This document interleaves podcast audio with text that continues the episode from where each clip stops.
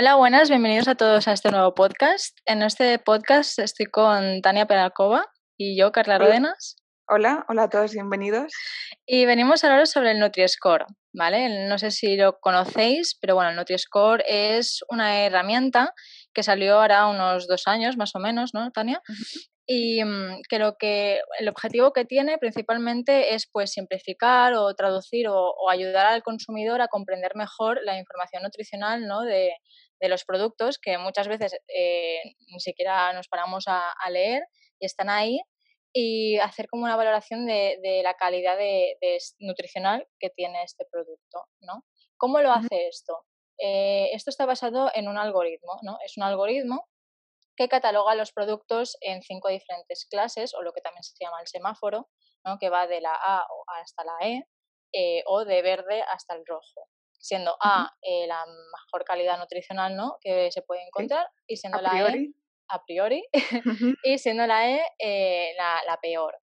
Em, ¿Qué pasa? Que este algoritmo está, lo hace mediante una puntuación. ¿Cómo va este, esta puntuación? ¿no? Eh, pues lo que hace es eh, los elementos que se consideran desfavorables, es decir, pues las kilocalorías, el azúcar simple, los ácidos grasos saturados o el sodio, por ejemplo, la sal, eh, hace que sumen puntos y por lo cual que ese producto pase a ser peor.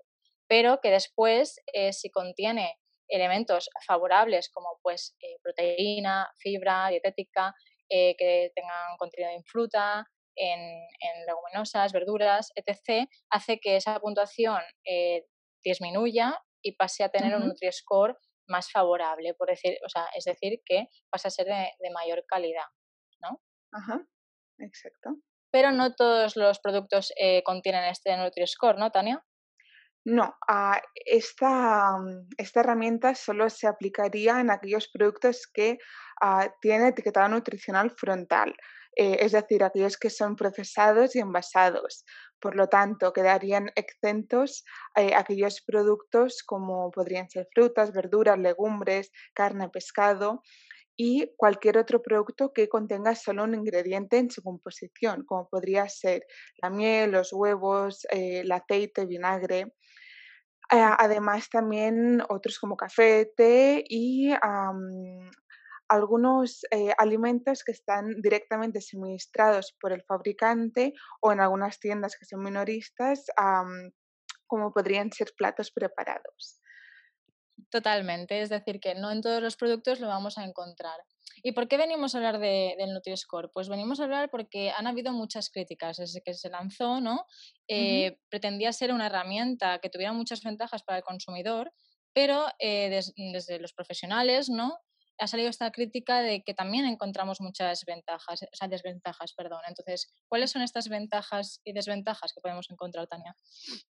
Pues bien, como cualquier nueva iniciativa o nueva herramienta, como bien comentas, tiene sus cosas positivas y negativas. Cosas positivas, pues que eh, este Nutri-Score nos sirve para comparar productos dentro de la misma categoría. Esto es súper importante. No podemos coger y comparar el Nutri-Score de unos cereales de desayuno con los de un, yogur, por mm. decir algo.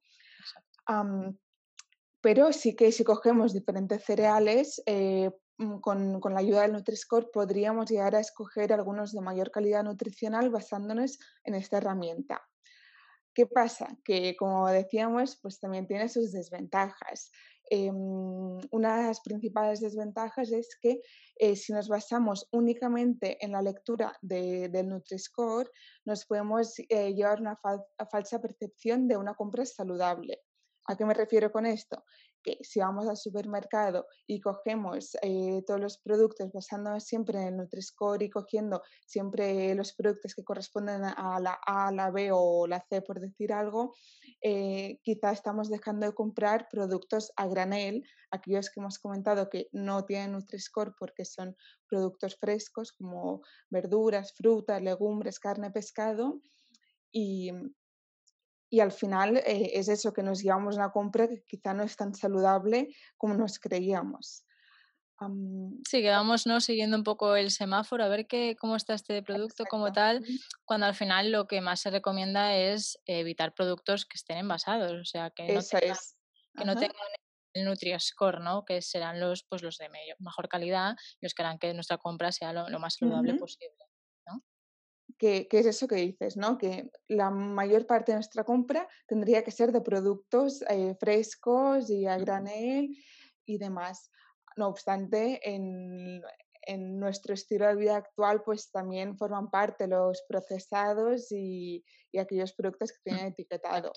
Eh, no quiere decir que sean malsanos estos productos, no todos, y eh, si nos basamos en Nutri-Score, pues sí, nos puede ayudar un poco, pero eh, siempre teniendo en cuenta como todo el alimento en sí, no solo este factor del semáforo. Exacto. sí, también otra desventaja, que estábamos hablando de esto, es que eh, su algoritmo es limitado. ¿A qué me refiero con esto? Que eh, si tiene en cuenta las grasas, calorías, azúcar, sal, em, pues en su momento hubieron algunos productos que salieron muy mal parados, como fue el caso del aceite de oliva virgen extra, que le salió la, la C o la, no, la E, la última nota, como si fuera el, peor producto de todos. Sí, sí, sí. Todos sabemos que el, aceite de oliva virgen extra es eh, súper saludable y nos aporta muchos beneficios a la salud. Es por ello que también productos con un solo ingrediente, alimentos con un solo ingrediente, quedaron exentos de, de este etiquetado.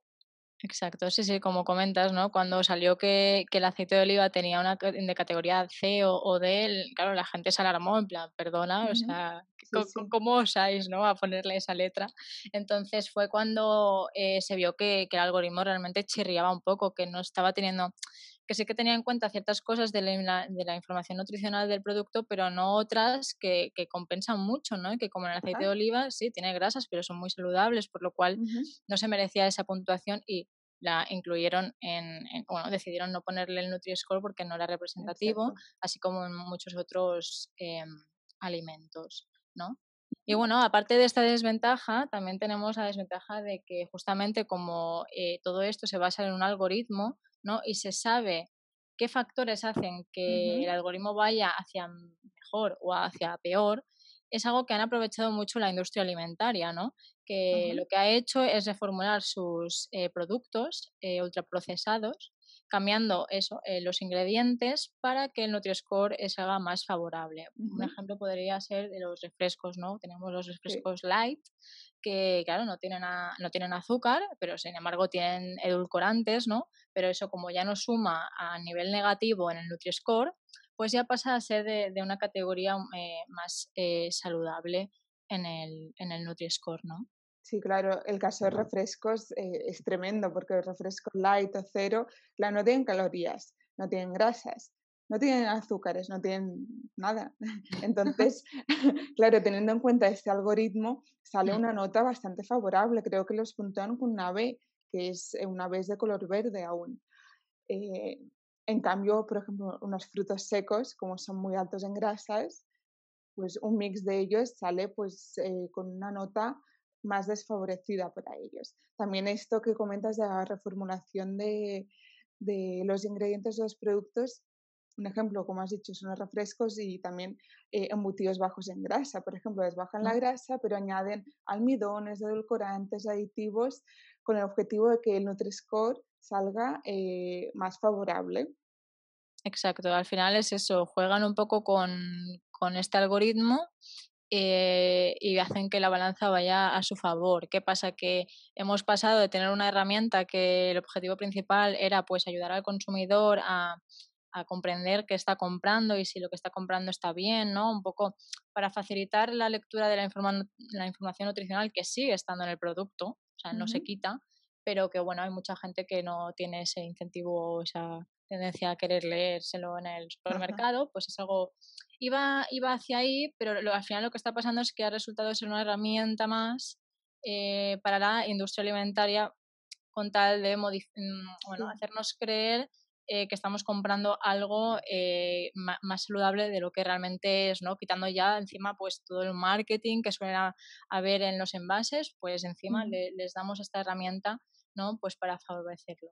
Entonces, bueno, ¿qué, es lo que tendríamos que hacer? ¿no? ¿Cuál es la conclusión, por un lado, que, sacamos del Nutri-Score, Ah, pues bien, ah, un poco a, raíz de lo que acabas de comentar, es que eh, la, primera conclusión es que la industria mm, se va a aprovechar siempre de, todo, de lo bueno y de lo malo, así que no nos dejemos guiar por, ni por el marketing ni por eh, este tipo de herramientas al 100%, que tengamos criterio, es decir, que eh, nos podemos basar en el Nutri-Score para comparar productos dentro de la misma categoría ¿sí? Pero teniendo en cuenta el alimento eh, en general también y además ah, no olvidemos leer el etiquetado nutricional, eh, los ingredientes, la tabla nutricional y comparemos. Es decir, tengamos en cuenta estos tres elementos para valorar si realmente un producto es saludable o no es tan saludable como nos quieren hacer creer.